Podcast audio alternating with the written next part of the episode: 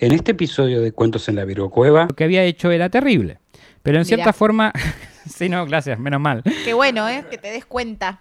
En ciertas formas eh, concedió circunstancias atenuantes. Al decir, yo estaba en una situación en la que no era capaz de ver claro, de pedir ayuda, una situación en la que estaba completamente trastornada. ¿Por qué hablas así ahora? La hablo así ahora, eso, esa parte la dijo así, la investigué.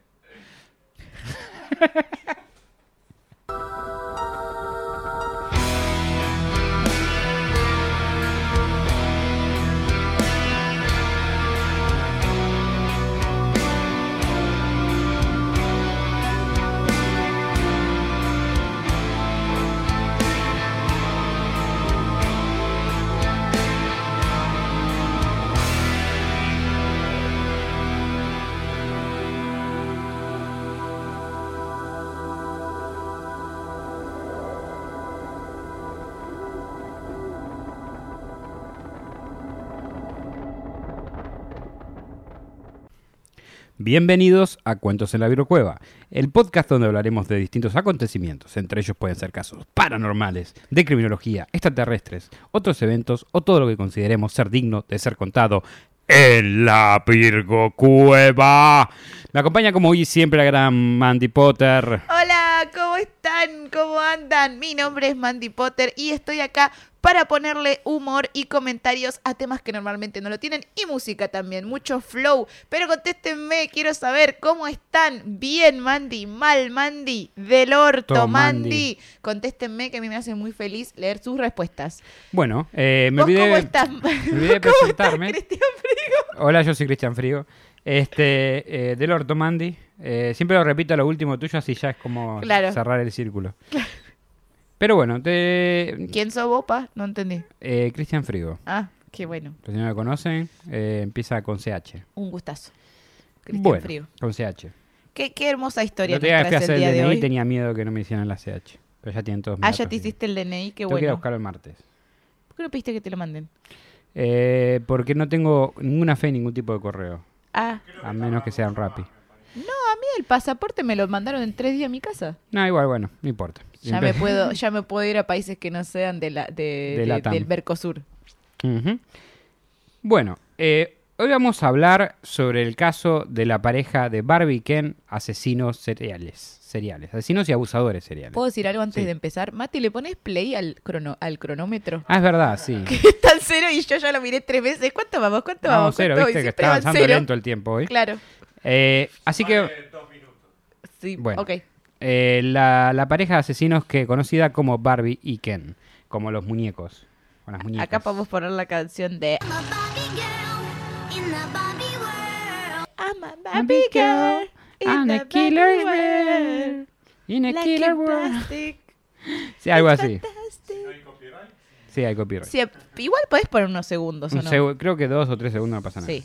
Bueno, vemos. Eh, Paul Shaw- eh, Jason Te- eh, Taylor. ¿Cómo? Paul Paul, Jason Jason, Teale. Teale. No sé cómo Teale. Ah, Más conocido como Paul Steele, Steel. puede ser. es Max Steel en realidad. No, Paul Steele. Paul Steel. Más conocido como Paul Bernardo. Paul Bernardo. Más fácil sí. todavía. Y su mujer Carla Omolka.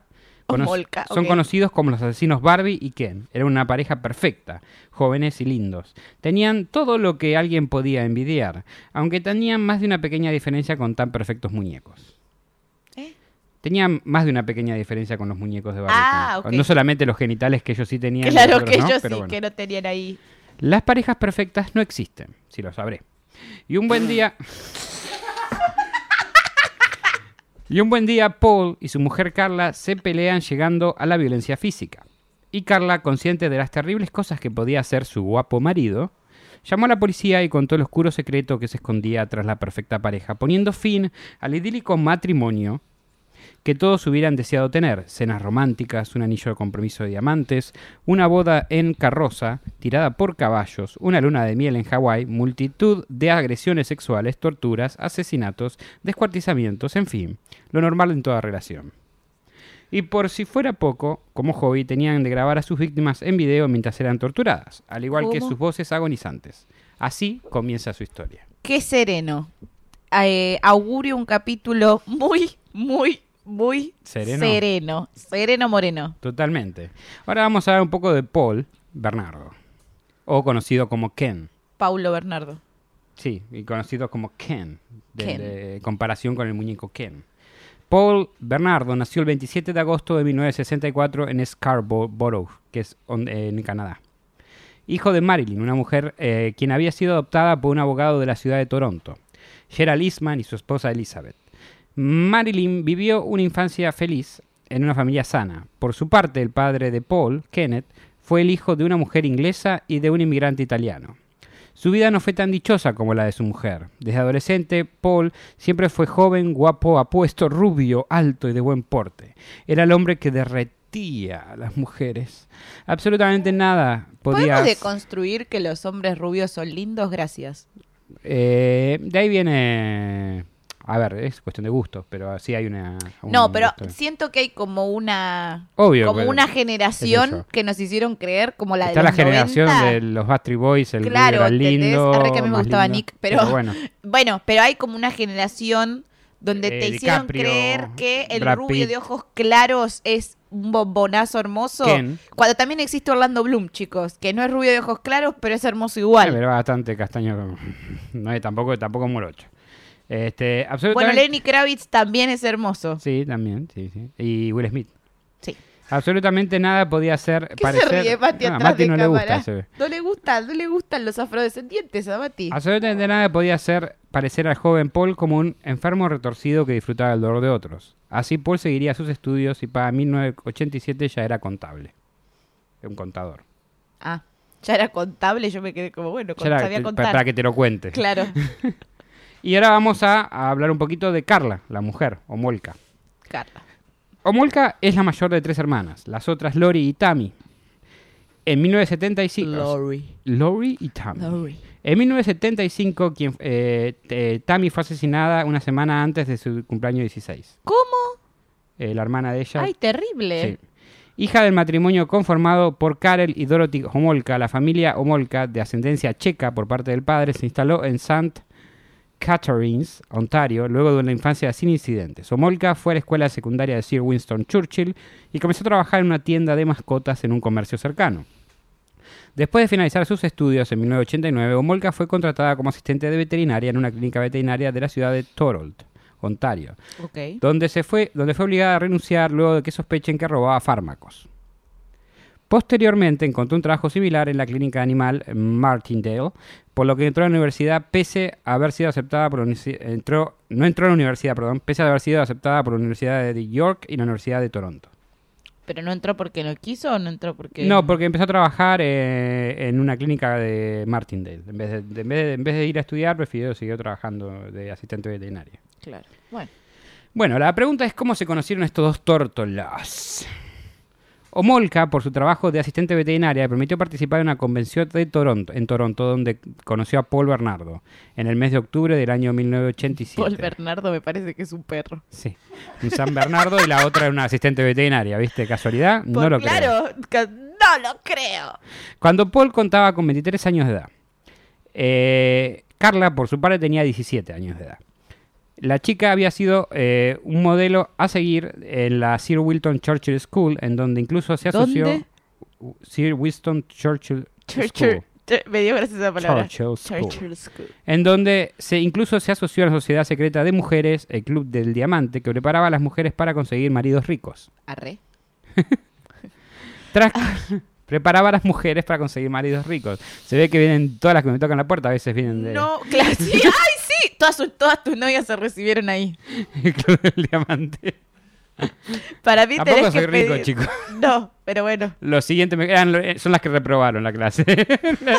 son las que no, no se recibieron todavía, antes de rendir el final. Este, Dejaron. Dejar, dejaron, de- se se perdieron la con alguien clase. con un trabajo decente. Claro. Dejaron antes. Tras conocerla, Paul, muy astuto y con sus encantos de guapo y seductor, logró que la adolescente Carla cayera rendida a sus pies. Ay. Luego de regalos, cenas con velas y encantos de diferente índole, ¿Cenas con velas? Sí, le encanta las, las- las- a ustedes les encantan las cenas con velas. No. Mira, tenemos una arriba de la mesa ahora, pero no estamos cenando. Me parece una paja la cena con velas, chicos. ¿qué No se ve nada, ¿viste? ¿Dónde, ¿Cómo? Igual yo soy una un paso de los toros, quiero decirles.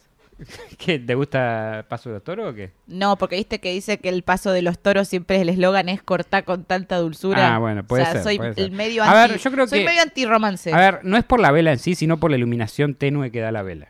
Calienta eso, decís vos. Eh, yo creo que, que sí, la iluminación ayuda al mood de ciertas circu- circunstancias, eso Ah, pienso. Claro, capaz yo. No, no voy a decir nada. Como acá tenemos una iluminación tenue normalmente, ahora estamos un poquito más iluminados que de costumbre, justo, pero bueno. Pero esto Eh, porque es una cueva y estamos contando historia de terror. Claro, estamos en una cueva, entonces eh, medio como la iluminación no es tan buena. o sea, Claro, está- hacemos lo que podemos, ¿viste? Ponemos un farolito. También Paul le había regalado a Carla un anillo. que Eh. no pusimos las luces. No. Porque es de día y no se verían de todas formas. Siempre grabamos a la madrugada. Ah, claro. Eh, también Paul le había regalado a Carla un anillo, el cual lucía con un gran orgullo y no paraba de mostrárselo a quien fuese.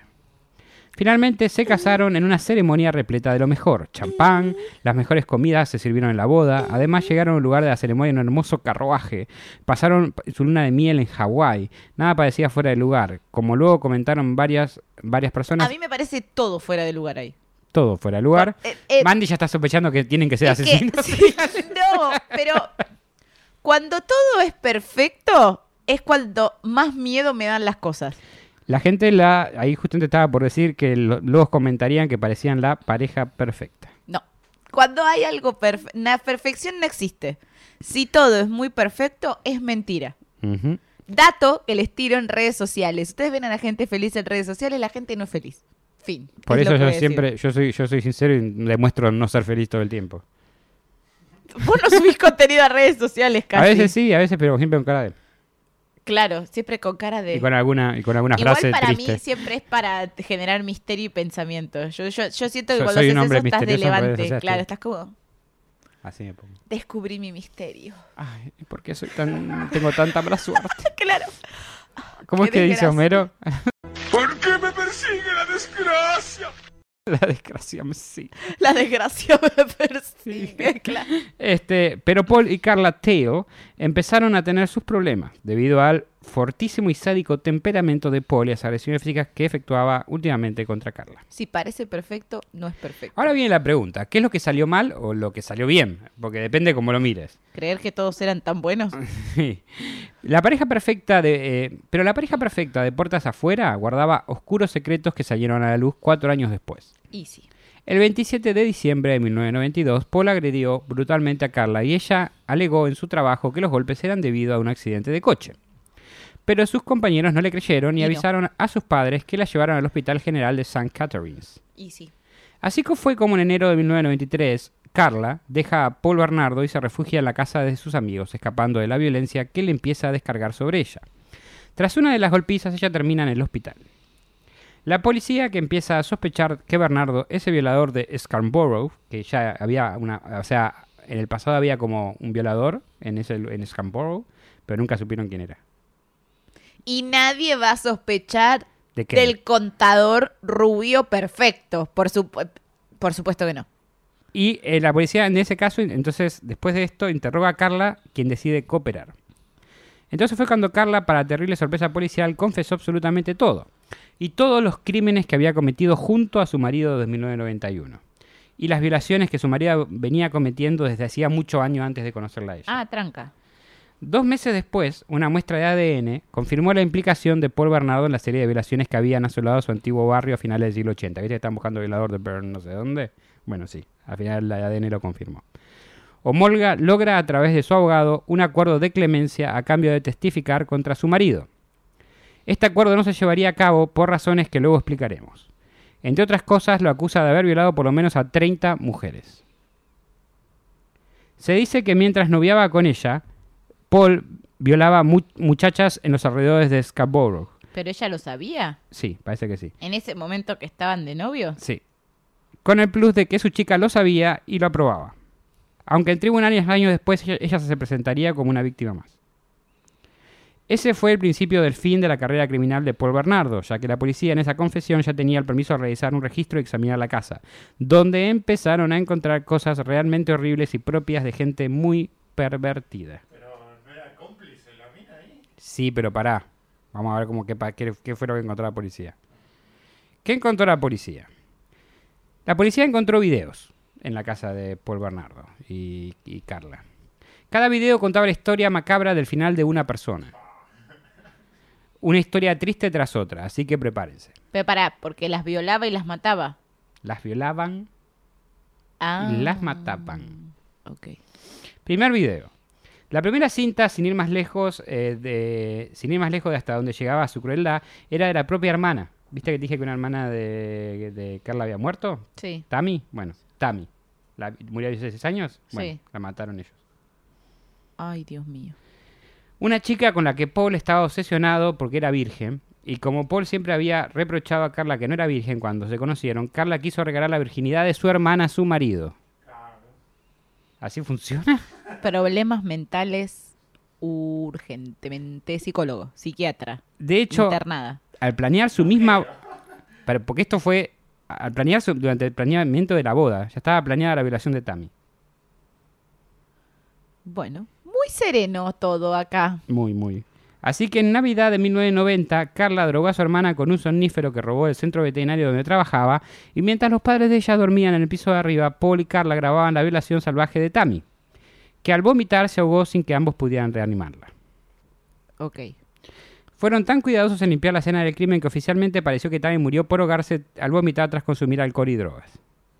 Después de estos hechos, la pareja eh, de Barbies asesinos si- siguieron con las fantasías sexuales sobre Tammy. Carla se vestía como su hermana y Paul tenía que quitarle la virginidad. Por supuesto, también grabaron esas macabras relaciones en video. De ellos dos. Sí. Ok. Turbio. No, para nada. Bueno, Para nada, Atención, ¿no? por Todo- favor. Todo, muy normal por acá. atención por favor, el micro de Turbolandia va a arribar. El, el nivel de turbulencia. Es muy alto. Por favor, tengan el cinturón de seguridad puesto. Segundo video. El 15 de junio de 1991, Paul robaba matrículas de automóviles para ayudar a un negocio de contrabando de cigarrillos. Ok. No sé, no entendí, pero bueno. Y conoció a Leslie Mahaffey de 14 años, por casualidad. Con la excusa de coger un cigarrillo, Paul la metió en su coche y la secuestró. Se la iba a coger a ella, ok. Sí. Durante 24 horas, la pareja de asesinos sometió a Leslie a toda clase de, so- de sometimientos y dominaciones sexuales para acabar matándola frente a la cámara de video. Bernardo la estranguló con un cable eléctrico eh, eh, por dos veces. La primera mm, no murió. La primera la dejó inconsciente. Y unos minutos. Y la segunda la mataron. Ok. Omolka, eh, técnica veterinaria, tenía acceso a fármacos sedantes que usaron para someter a esta chica. ¿Por La- eso la habían echado?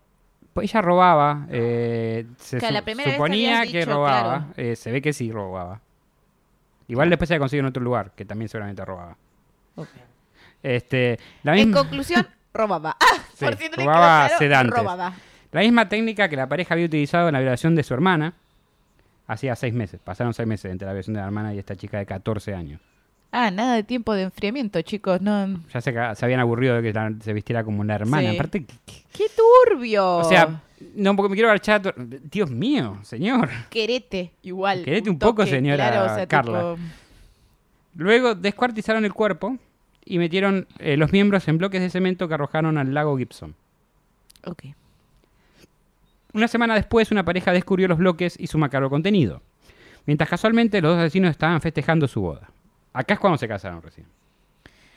Mientras tanto, todo el mundo. Ven que no hay que asumir que nada es perfecto. Había pedazos de cuerpo de una chica en un río ahí tirado. Mientras ellos Estaban estaban ca- cazando y todo. con el-. Y vos ahí, Carlota, como una estúpida, pensando: ¡Ay, qué linda pareja! Ojalá yo también encontrara un príncipe como Bernardo. Se habían matado a dos personas, dos. Una era hermana de ella. Porque yo me imagino que habrá muchas Carlotas que envidiaban a la Carla diciendo, mira el galanazo, qué churrazo con el que se está casando. Y era Flor de hijo de puta. Ajá. Ambos asesinos dijeron que le dieron un osito de peluche para que lo sostuvieran de entre descanso entre las agresiones sexuales.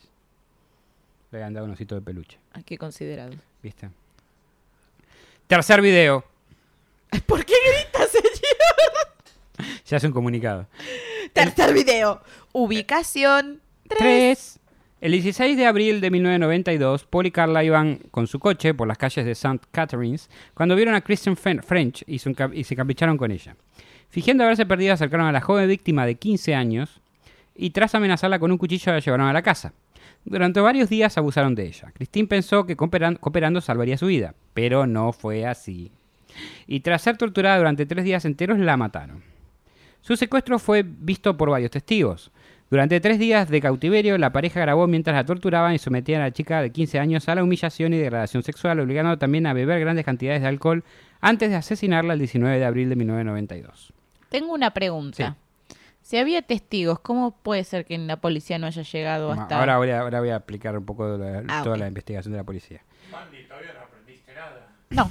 Entre todos los días de crímenes. De shh. Este, Bueno, no. pero no se nos terminó No, en me, el me 92 quise, eso. me, quise, me quise enfocar en, lo- en los hechos y después vamos a ir a la investigación y qué, qué pasó. Ah, ok. Este, está bien la pregunta, no me parece mal. Eh, Toma pavo. Eh, bueno, el 19 de abril de 1992 la mataron. Tras lavar su cuerpo desnudo lo tiraron en la fosa eh, donde fue encontrado a varios kilómetros de distancia en una calle paralela en el norte de Burlington el 30 de abril de 1992. Aproximadamente una milla donde habían a- estaba la tumba de Leslie, la anterior chica. O sea, una milla de diferencia. Eh, la policía comenzó a investigar, pero las declaraciones de los testigos eh, eran contradictorias, incluso en el modelo de coche. Las investigaciones no llegaron a ningún lado al pensar que no había conexión entre las diferentes víctimas. Esto, esto hasta ahora, después vamos a ver un poco mejor. Pero hasta ahora, básicamente, la gente tiene una memoria de mierda. Los testigos oculares a veces son muy poco confiables porque tienen una memoria de mierda. No se acuerdan ni el color del auto, ni el modelo del auto, ni... Lo vio con sus binoculares de... No, igual también la realidad es que muchas veces en, en muchas situaciones vos no prestás atención. Obvio, pero bueno, capaz en una situación si vos ves algún, Si vos ves algo capaz sí. raro, prestás atención, pero por ahí no te parece tan raro. Por ahí te enterás, vos ves a una piba subiéndose después a un de recordar, auto, cagaste. Si claro, subiéndose a un auto y después te das cuenta por el noticiero, por las noticias, por lo que sea que desapareció y, y domado y uy, yo la vi, pero a vos te pareció una situación normal, capaz la viste subirse a un auto y nada más. Pero no, es como que al auto, ni- claro, no es como que la viste en una situación rara o con una cara rara o no sé, de forcejeo o algo así que podés tener No, haber capaz prestado no más pasó porque atención. capaz la, la amenazaron y la hicieron. Claro, subir. por eso, capaz vos la viste nada más subiendo a un auto y ya. Ya está. Es raro, pero no tan raro. Es raro, pero no tan raro. Eh, cuarto video. Otro caso fue el de Shane, Ubicación 4. Shane Doe. ¿Viste cuando es Shane Doe? Sí, No, se llama Shane Doe. ¿en serio? ¿Posta? Sí. Mira. De 15 años. Era amiga de Carla y fue invitada por esta a su casa en junio de 1991. Tras ser emborrachada, fue violada y grabada en video. Pero esto fue antes. Sí, un, un año antes. A la mañana, pero te digo el orden que encontraron que lo vieron en la policía. Claro. A la mañana siguiente se encontró mal y pensó que era por culpa del alcohol. Unos meses eh, después fue de nuevo invitada y le propusieron mantener relaciones sexuales, pero ella escapó de la casa y lo mantuvo en secreto. Esta chica sobrevivió. Ok. Estas son las víctimas por, la- que, Y por las por que el miedo no dijo nada. no dijo nada. No, por la primera vez la pusieron tan en pedo que no se acordaba. No se claro, acordaba no, no se acordaba, no- ni siquiera se acordó de que la violaron. Se Sí. acordaba de, se sentía mal y eh, lo atribuyó a que estaba en pedo. La segunda se lo propusieron y dijo no y se fue. Y no dijo nada. Bien, amigo. Qué raro, porque a nosotras lo... directamente... Pero era amiga de Carla. Se ve que tiene más amistad con la gente que es amiga que con la hermana. Sí. Este, estas son las víctimas por las que la pareja fue procesada. Aunque la policía siempre sospechó que el número se elevaba a dos asesinatos, a pesar de no tener pruebas concluyentes, pero historial en solitario de Paul antes de casarse se remonta a 1987 en Scarborough, Ontario, donde se- Paul seguía, violaba y golpeaba a mujeres a las que seguía tras bajarse del autobús. Qué sereno. Vamos un poquito a la historia de Paul, Shea- eh, de Paul Bernardo, pero la carrera solista. Ok. Después hizo un dúo, pero antes era, Pero antes pero era él ya solista. tenía carrera de solista. Es lo que te decía que, a ver, ellos encontraron cuatro videos que son como prueba irrefutable, ¿no? De la culpabilidad, pero que él ya antes había cometido un montón de, de cosas que y algunas, muchas de ellas ya la mujer lo sabía. Esta... No, evidentemente ella ya lo sabía, o sea, se casó sabiéndolo. Eh, sí, obvio, obvio, se cayó, se, se cayó, Se cayó. se cayó sabiéndolo. Se cayó por la arbolada. Pero bueno, entonces cuando le empezó a pegar a ella, creo que eso fue lo que hizo que dijera todo porque sabía lo que era capaz el marido en realidad. Bueno, el 4 de mayo de 1987, Paul cometió su primera violación con una mujer de 21 años, enfrente de la casa de los padres de ella, después de seguirla hasta su hogar. El ataque duró más de media hora. Eh, 14, de- ah, ahora viene tipo un ping-pong de violaciones y sin respuesta. Ok. 14 de mayo de 1987, su segunda violación. Atacó a una mujer de 19 años en el patio trasero de la casa de los padres de ella. Esa violación duró más de una hora. 27 de julio de 1987. O sea, intentó cometer una tercera violación sin conseguirlo. Gracias a la mujer pudo defenderse y huir. Bien por ella. 16 de ¿Y no lo diciembre. No. 16 de diciembre de 1987. Paul cometió una tercera violación en contra eh, de una niña de 15 años. Esta violación duró cerca de una hora. Al día siguiente, el servicio de la policía de Toronto emitió una advertencia para las mujeres de Scarborough que viajaban solas durante la noche, especialmente aquellas que tomaban el autobús. Ok. Pues viste que las atacaba bajando del autobús Sí. normalmente. El 23 de, de diciembre de 1987, cuarta violación. Durante ese ataque, Paul violó a una mujer de 17 años, ah, que la más grande, ¿eh? Eh, con, con un cuchillo al que usaba para amenazar a sus víctimas. Est- fue esta violación la que engendró el término de violador de Scarborough. Después de esta violación ya se empezó a hacer como un violador Sí, serial. se dieron cuenta de que había un violador seri- serial en el, Sí. en el barrio. Dieci- el cuar- sí, la cuarta la cuarta tuvieron que esperar más o menos, pero bueno. 18 de abril de 1988, esperó unos meses. En su quinta violación atacó a una mujer de 17 años durante 45 minutos. 25 de mayo Pero acá las violaba, no las mataba. las violaba nada más. pero ahí en la calle, en un lugar más- Eh, algunas, acá yo te dije Sí, algún lugar en el las- lugar. las Uno fue en el patio, en el patio de la- la casa de los padres. Eh, Trasero de la casa de los padres de ella, fue una así. Y otra enfrente de la casa de los padres. Claro. Sí. Se ve que pasaba el bus por ahí. Sí, O estaba bajada del bus, la seguía y en un lugar oscuro las agarraba. Claro, y las violaba. Ahí. porque podía gritar y Sí, pero seguramente le decía el de- la, la típica. eh, me Re imagino- peligroso para él, Mati. ¿En serio? ¿En serio, Mati? No era peligroso para la víctima. No, sí, sí, pero digo, que se exponía demasiado.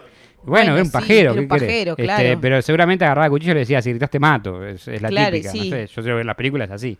Sí. Este. eh, el Y aparte de eso, la edad que agarraba. No agarraba una mujer de 25 años No, que por ahí le iba a pegar un 17. carterazo iba a gritar igual. Agarraba eh, 14, 15, 17. Son edades en las que vos tenés miedo, no estás tan... eh, no sé, igual te puede pasar a cualquier edad, pero es una edad donde si te dicen hace tal cosa porque te mato, lo más probable es que digas que sí. No sos tan, coraj- tan corajuda a los 15 años, boludo, o sea, tipo, o a los 16.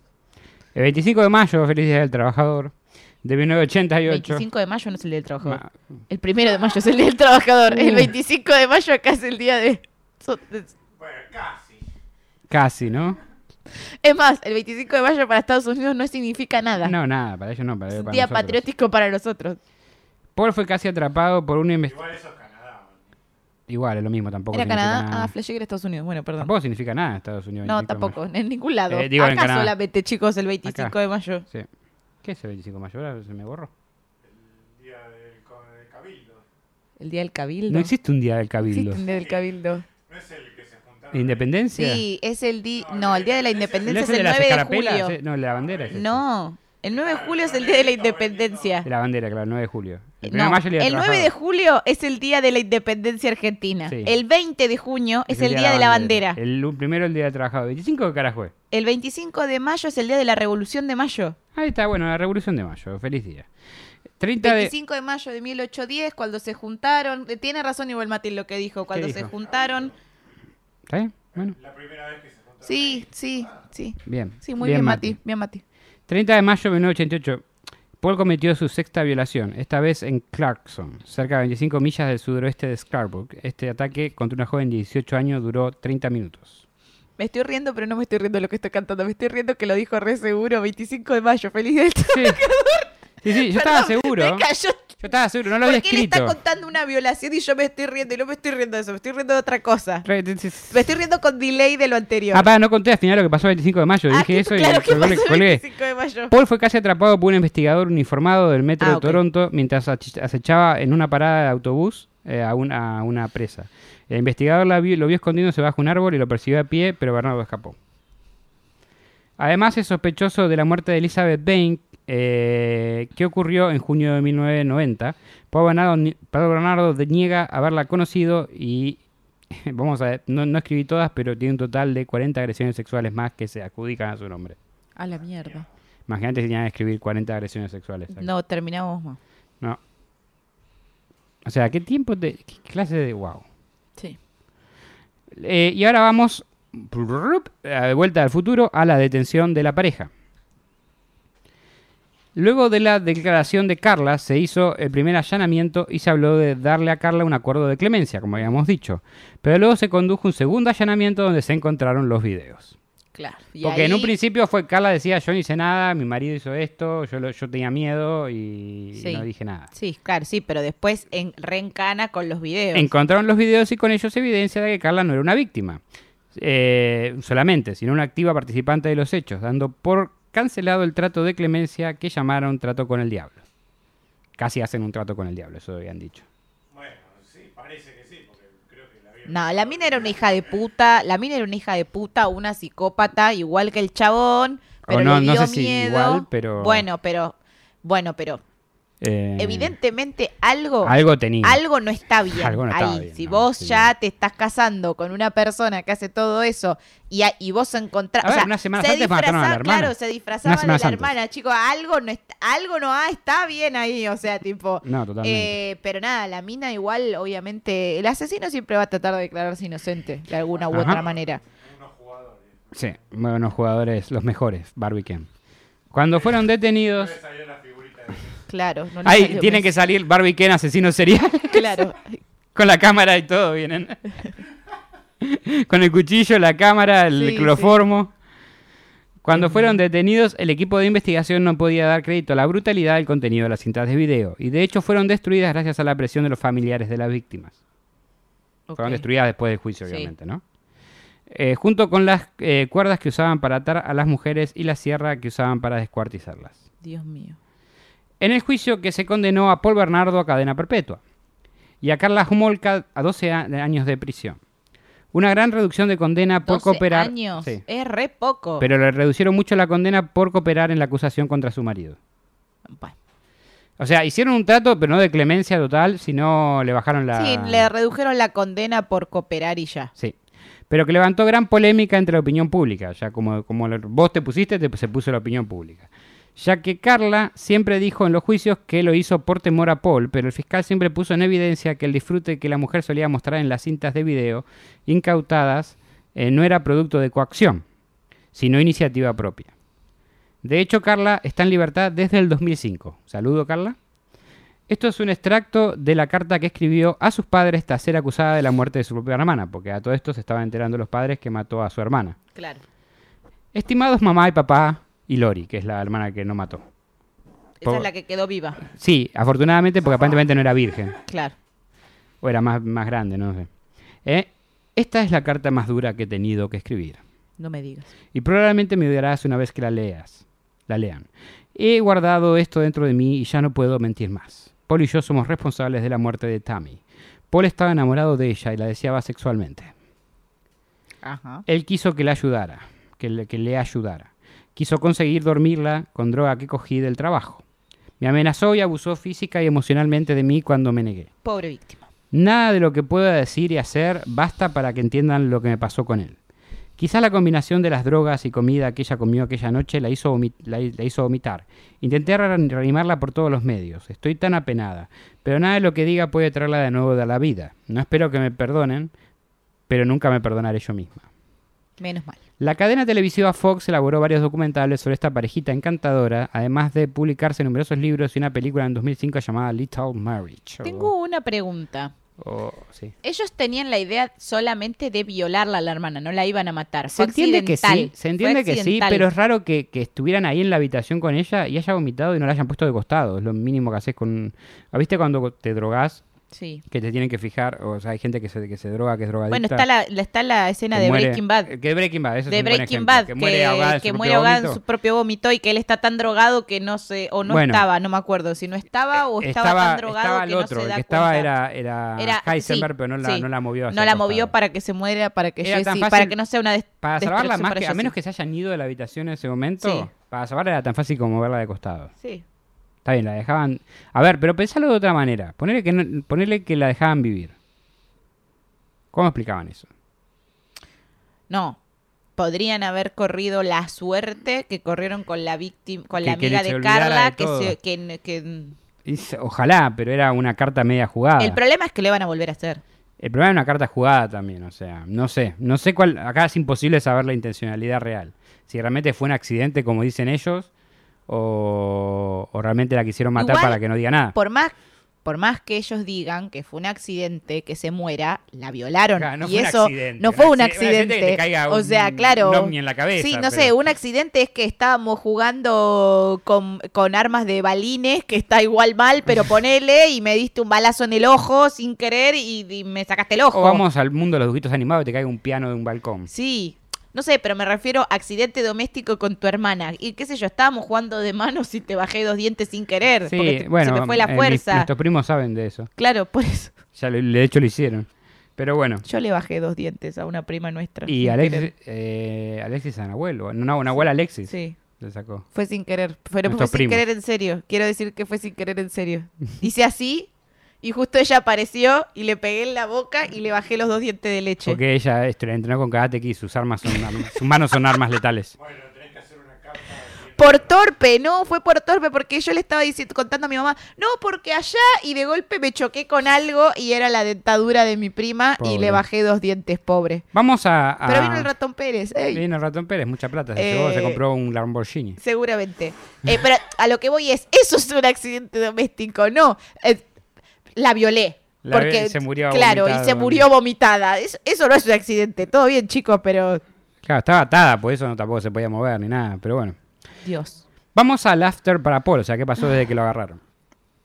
Es verdad que cuando se analizó a los esposos, o sea, a los dos, para detectar eh, psicopatías, de acuerdo con una lista de ítems, Homolka quedó con un puntaje muy bajo, mientras que Bernardo poseía un casi 90% de los rasgos que configuraban una personalidad psicópata. Y sí. Psicopática. ¿Por qué no, me, ¿Por qué no tengo dudas? A saber, encanto superficial e insincero, exagerada estimación de sí mismo, tendencia patológica a mentir, astucia, manipulación, falta de remordimiento, respuesta emocional superficial, insensibilidad y la ausencia de empatía, estilo de vida parasitario, promiscuidad sexual, impulsibilidad e irresponsabilidad, entre otros. Me dio gracia cuando dijiste insensibilidad y pusiste la mano acá, tipo, insensibilidad, tipo.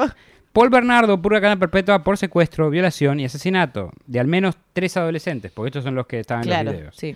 y por más de una decena de violaciones, em, que son las que se comprobaron con el ADN de él. En 2018, y luego de 25 años de prisión, le fue negada la libertad bajo palabra. Bien. A los funcionarios le tomó solo 30 minutos decidirlo. Fue como, no, no, No, no, no, no. tomamos un café, bueno, dale. Y bueno, no. Así. Un abogado que habló en nombre de las familias de las víctimas dijo, nunca hubo un pedido de disculpas de Paul Bernardo, o sea, hacia la familia. Nunca hubo ninguna indicación de nada parecido a remordimiento. De parte de- del... De, sí, de de, Paul. de Paul. Nunca hubo una indicación, no, perdón. Más aún la corte de Bernardo reconoció que no había sentido nada por sus víctimas en el momento de cometer sus crímenes, sádi- eh, sus crímenes sádicos. Actualmente tiene 58 años y sigue vivo en prisión. Bien, espero que te pudras ahí, Bernardo. Sí, que se lo cojan y lo sodomicen todo el tiempo. Me parece re loco igual que se haya casado. Es que era Ken. O sea, era parte, vos decís que era parte de su coartada. Y pero tenía el tipo de jugador, tenía encanto, pero era- aunque era falso, tenían encanto, o sea, tenía cartas para jugar. No, no, me refiero a que me parece extraño que un loco que ve a las personas como objetos, no Ah, como yo- personas, sí. se haya casado. Pero yo creo que más que por un tema de amor, lo hizo por un tema de tener un cómplice o alguien que le ayude a hacer las cosas que quería hacer. Claro. Y porque aparte, ¿quién va a dudar de mí? A ver, una, una mujer que te entrega a su hermana, te ayuda a violar y matar a, su hermana, yo creo que hace cualquier cosa por vos. Sí, sí. Este, y es como de una esclava de alguna manera, no sé, es como tener a alguien que ahí que le decís, hace tal cosa y lo hace. Claro. Y eso le pareció atractivo seguramente. Sí. Y ahora vamos al Aster para Carla. El saldo del primer matrimonio de Jomolka fueron tres adolescentes de entre 14 y 16 años que murieron. O sea, las, tres- las mismas Sí. tres que le... A otro le pusieron cuatro porque le encontraron una antes. Pero bueno. Y varias mujeres más violadas. Sin embargo, al salir de prisión en el 2005, Carla se volvió a casar y tuvo tres hijos. Oriunda del Canadá inglés, se mudó a la provincia francesa de Quebec, donde esperaba encontrar cierta indulgencia, ya que el caso no había repercutido tanto como en Ontario, escenario de sus crímenes. O sea, que la gente, o sea, en, en Ontario Sí, en Ontario no podía salir a la calle No. sin que nadie recordara quién era y qué era lo que había y hecho. como ya quedamos de acuerdo, la gente no estaba de acuerdo en que haya cumplido solo 12 años de prisión. Claro. Eh, Entonces se decí mudó que fue todo cuando era muy joven, porque se casó a los 17, Sí. 18, y pasaron 12 años, tenía, era más chica que yo todavía cuando Sí, salió sí. de prisión. Sin embargo, cuando la prensa reveló que Omolga estaba eh, trabajando como voluntaria en una escuela de Montreal, la Grapes Adventist Academy, Pero antecedentes, ¿qué onda? O sea, Claro, es decir, yo creo que una escuela es el último lugar que te tienen que contratar cuando, cuando tenés un historial de violación y asesinato de chicos, ¿no? Pero bueno, mío. en, la, en esa academia. después me dicen que estas cosas solo pasan acá. Ahí tenés. Y acá dice que se armó un gran revuelo. Ah, para, para, por, ¿por qué no, no? Claro. Las autoridades del establecimiento tuvieron que dar explicaciones a los alarmados padres de los alumnos, estupefactos al enterarse de quién era la voluntaria en realidad. ¿Qué, explicación puedes dar? Bueno, somos unos boludos. no vemos las noticias. No hacemos Pero no importa eso, porque se te puede pasar, qué sé yo, pasó hace 12 años, capaz que hace vos 12 años vos estabas estudiando Claro, sí. para o estabas no en otro colegio, puede que no te acuerdes, pero digo, cuando viene alguien a un colegio a trabajar, Debería se supone que te tienen que pedir los antecedentes penales y a- o vos lo- o vos como empleador tenés que sacar los antecedentes penales de esa persona y ahí te va a parecer que estuvo 12 años preso porque mató a tres personas adolescentes, o sea, lógica pura. Además que las violó. Sí, o sea, tipo, ahí te va a aparecer y ahí vas a decir, ok, no voy a contratar a esta persona. Adiós, tipo, como, como burbuja, tipo, hola, adiós con Chao. el teléfono. En la cárcel, Carla pasó varios años en aislamiento, como medida preventiva para evitar agresiones de otras internas, ya que sus crímenes horrorizaban incluso a las demás convictas. Y sí. O sea, claro, eh, mató a la hermana y, y a otras mujeres. O sea, lo mismo que pasa con los violadores hombres en las prisiones de hombres, me imagino que debe pasar con, la, con las violadoras Sí. mujeres en las prisiones de mujeres. Pero las otras minas tampoco estaban porque tienen un chicle en la vereda. Pero no necesariamente por violación, Mati. No, no. O sea, Y hicieron cosas de mierda. Bueno, Lo sí, mismo pasa en la prisión de los la hombres. lógica- Los violadores, pero mm, lo La lógica no cogiendo. es así. La lógica es, obviamente vos Hay podés- códigos. Capaz vos estás pa' ahí porque mataste a un adulto, pero siempre que mates o que violes a un niño, el código es mucho peor. Entonces te van a hacer lo mismo que vos le hiciste un a esa ladrón no es persona. un asesino, un Claro. asesino de, de que mató a un, un, adulto no estafado- es un estafador, o sea, tipo, no, no- no estamos diciendo que eso está bien, estamos diciendo que generalmente a los violadores Los- los violan adentro de la cárcel. Y en el mejor de los casos, algunos los matan. Sí. No, en el, en el peor- en el mejor de los casos digo porque me gusta más que sufran que que mueran Sí. directamente. Pero bueno. eh, Ya de por sí en la, en la cárcel te violan por estar ahí, así claro, que si fuiste los- violador, sí, peor. Te, te tienen de punto. Más tarde dijo que había sido una detenida ejemplar y estudió y trabajó en la cárcel. Ella dijo, ¿no? Y sí. Al salir de prisión, eh, eh, en una estrategia diseñada con sus abogados, Carla, Carla Homolka concedió una única entrevista. Elogió a Radio Canadá y dijo que lo hizo porque la, eh, la prensa francesa había sido menos sensacionalista que la inglesa, que la Que inglesa, la iglesia. la Claro. iglesia, al tratar Claro, su caso. claro que sí. y porque esperaba que, dando la cara en una, una vez, se calmaría la curiosidad mediática. Esa es la religión en la Alemania este, Eh, ale- gobernada por, por animales. La iglesia. La Francia, es la. Francia. Eh, Carla fue eh, de la cárcel directamente al estudio de televisión donde se grabó esa entrevista. Ok. Ese diálogo con Radio Canadá, Omolga digo- dijo que, aunque legalmente había pagado su deuda con la sociedad, sabía que emocional y socialmente no lo había hecho. Ay, mira, la más pagadora de deudas. Pienso que socialmente necesito hacer lo más posible para ayudar a la gente, explicó. Pero emocionalmente vivo con lo que hice constantemente y eso nunca terminará. Pobrecita. Aseguró que tenía remordimientos.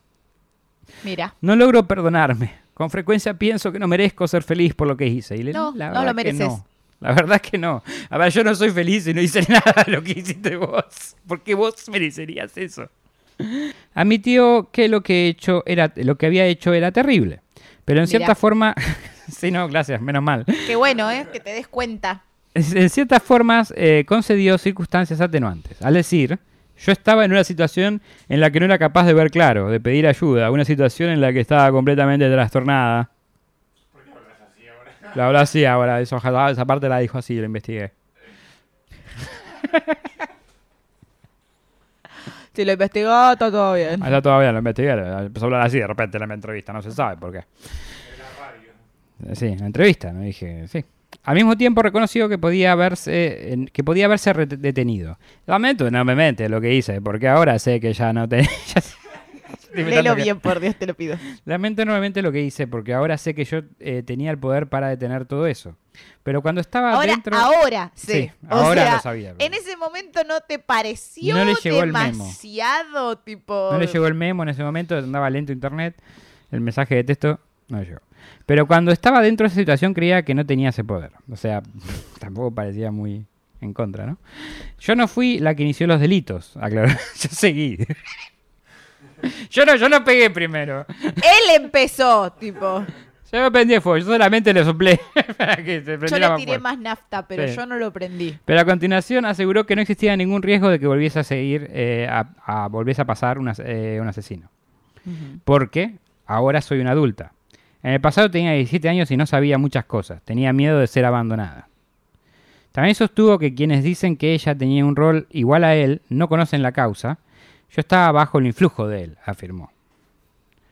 Cuando la entrevistadora le preguntó por la relación con, su familia, considerando que ella había participado junto a su marido de la violación y muerte de su hermana pequeña, la respuesta de Omolka fue, mi familia me ama. Y mi familia además también vivió con mi ex marido. Mi familia nunca me rechazó. Mi familia me dijo que odia lo que hice, pero que me ama. Y tenemos una relación muy linda, soy muy afortunada. Si es verdad esto o no, claro, eh, no lo anda a chequearlo a la concha de tu hermana. Sí, se mudó a la, la Loma al Orto también. ¿no? Bueno, la otra, Ah, la, otra, quedó la hermana viva. que está viva. Creo que nunca seré realmente libre, Y concluyó Molka. Porque hay distintos tipos de cárceles. Hay cárceles de cemento, cárceles inferiores, interiores. Creo que voy a estar siempre en una prisión interior. Nos chupa un huevo. Y con esto termina la historia de los asesinatos de los asesinos de Barbie y Ken. Asesinos perfectos, la pareja perfecta. La pareja perfecta, que no existe. ¿Ven que no y es existe? nuestra, es la primera pareja asesina. Es verdad. Teníamos que haberlo sacado para eh, San Valentín. San Valentín. Y sí. No nos dimos cuenta, pero bueno. Eh, si, en San Valentín vamos a poner en el capítulo de Saquemos, ponemos un link a este capítulo. No, bueno, podemos hacer uno para San Valentín y lo entrelazamos. Ahí está. Ahí está.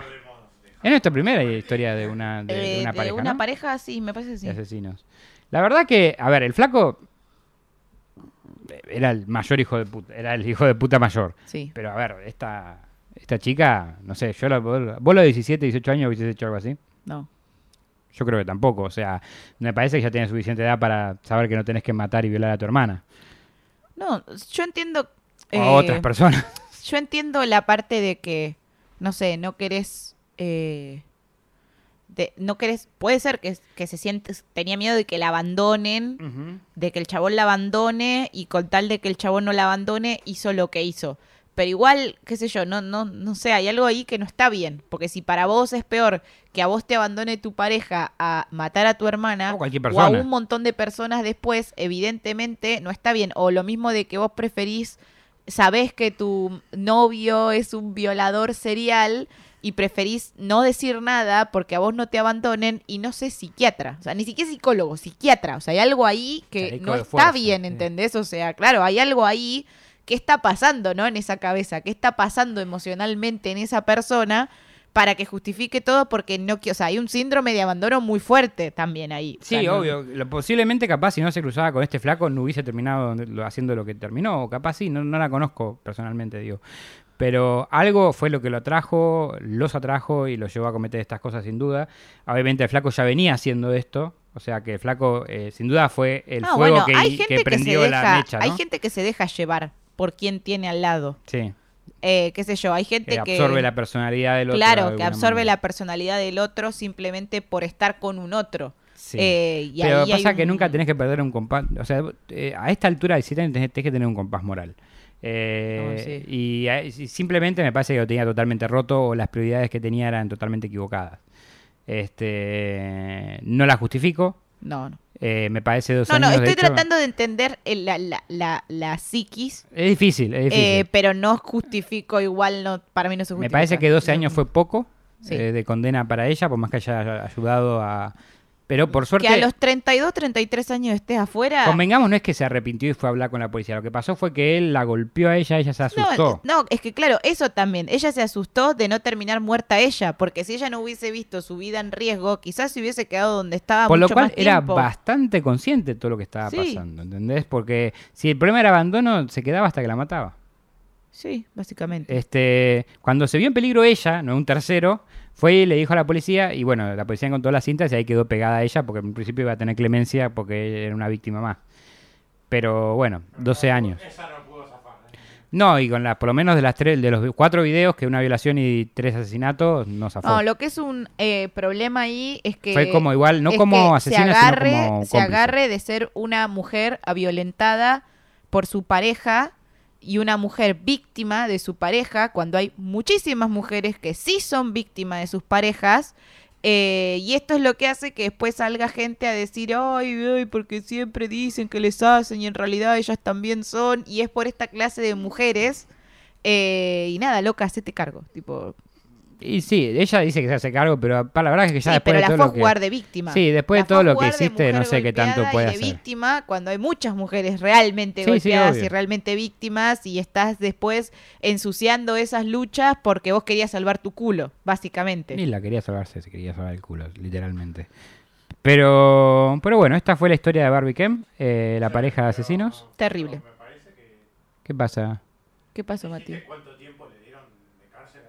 Sí, porque Sí, una perpetua. todavía está preso. Todavía está preso. Apeló en 2005, si mal no recuerdo, Sí, y le dijeron... Le dijeron "No lavarte suerte. el culo". Claro, suerte, amigo. No, porque el, el flaco obviamente le hicieron un test eh, de psicopatía y le dio 90% de psicópata, sí, básicamente. y o sea, sí. no tenía no sí. tiene redención ese flaco. O sea, y lo más raro que investigué un poco de su infancia, no hay nada demasiado raro. O sea, no. Vos decís que, ya nació así. Sí, no, es que no, no- no- nació en su infancia, sin duda. Pero eh, no hay nada que justifique, tipo, viste que a veces hablamos de la tirada de Sí, McDonald's no, no o una infancia, infancia traumática. No había nada traumático en su No infancia. encontré como nada para que pudiera haberlo marcado para ser tan tremendo hijo de puta. Sí. Pero bueno, hay gente que nace con el diablo adentro. Eh, dicen. sí, y no queda otra. El pobre diablo, siempre echamos la culpa. Sí, pobre. Hay, hay gente que nace con, con alma de cura. Pobre, claro. Totalmente. Ahí está. Para cambiarlo. ¿viste? Me gustó, me gustó. Le di vuelta al panqueque. Me gustó. Este, bueno, espero que les haya gustado mucho, Mandy. ¿Por dónde te podemos encontrar? Me pueden encontrar por todas mis redes sociales como Mandy Potter OK. No se olviden el OK porque después me dicen que no me encuentran y es OK. Y está ok, así y que... estoy ok, siempre estoy ok, así que eso. Perfecto. A mí me pueden, a mí me pueden encontrar, a mí me pueden, me pueden, me pueden encontrar. Bien, Si me buscan. No, eh, pueden encontrar en Instagram como Virgo Frigo con doble E en vez de una I.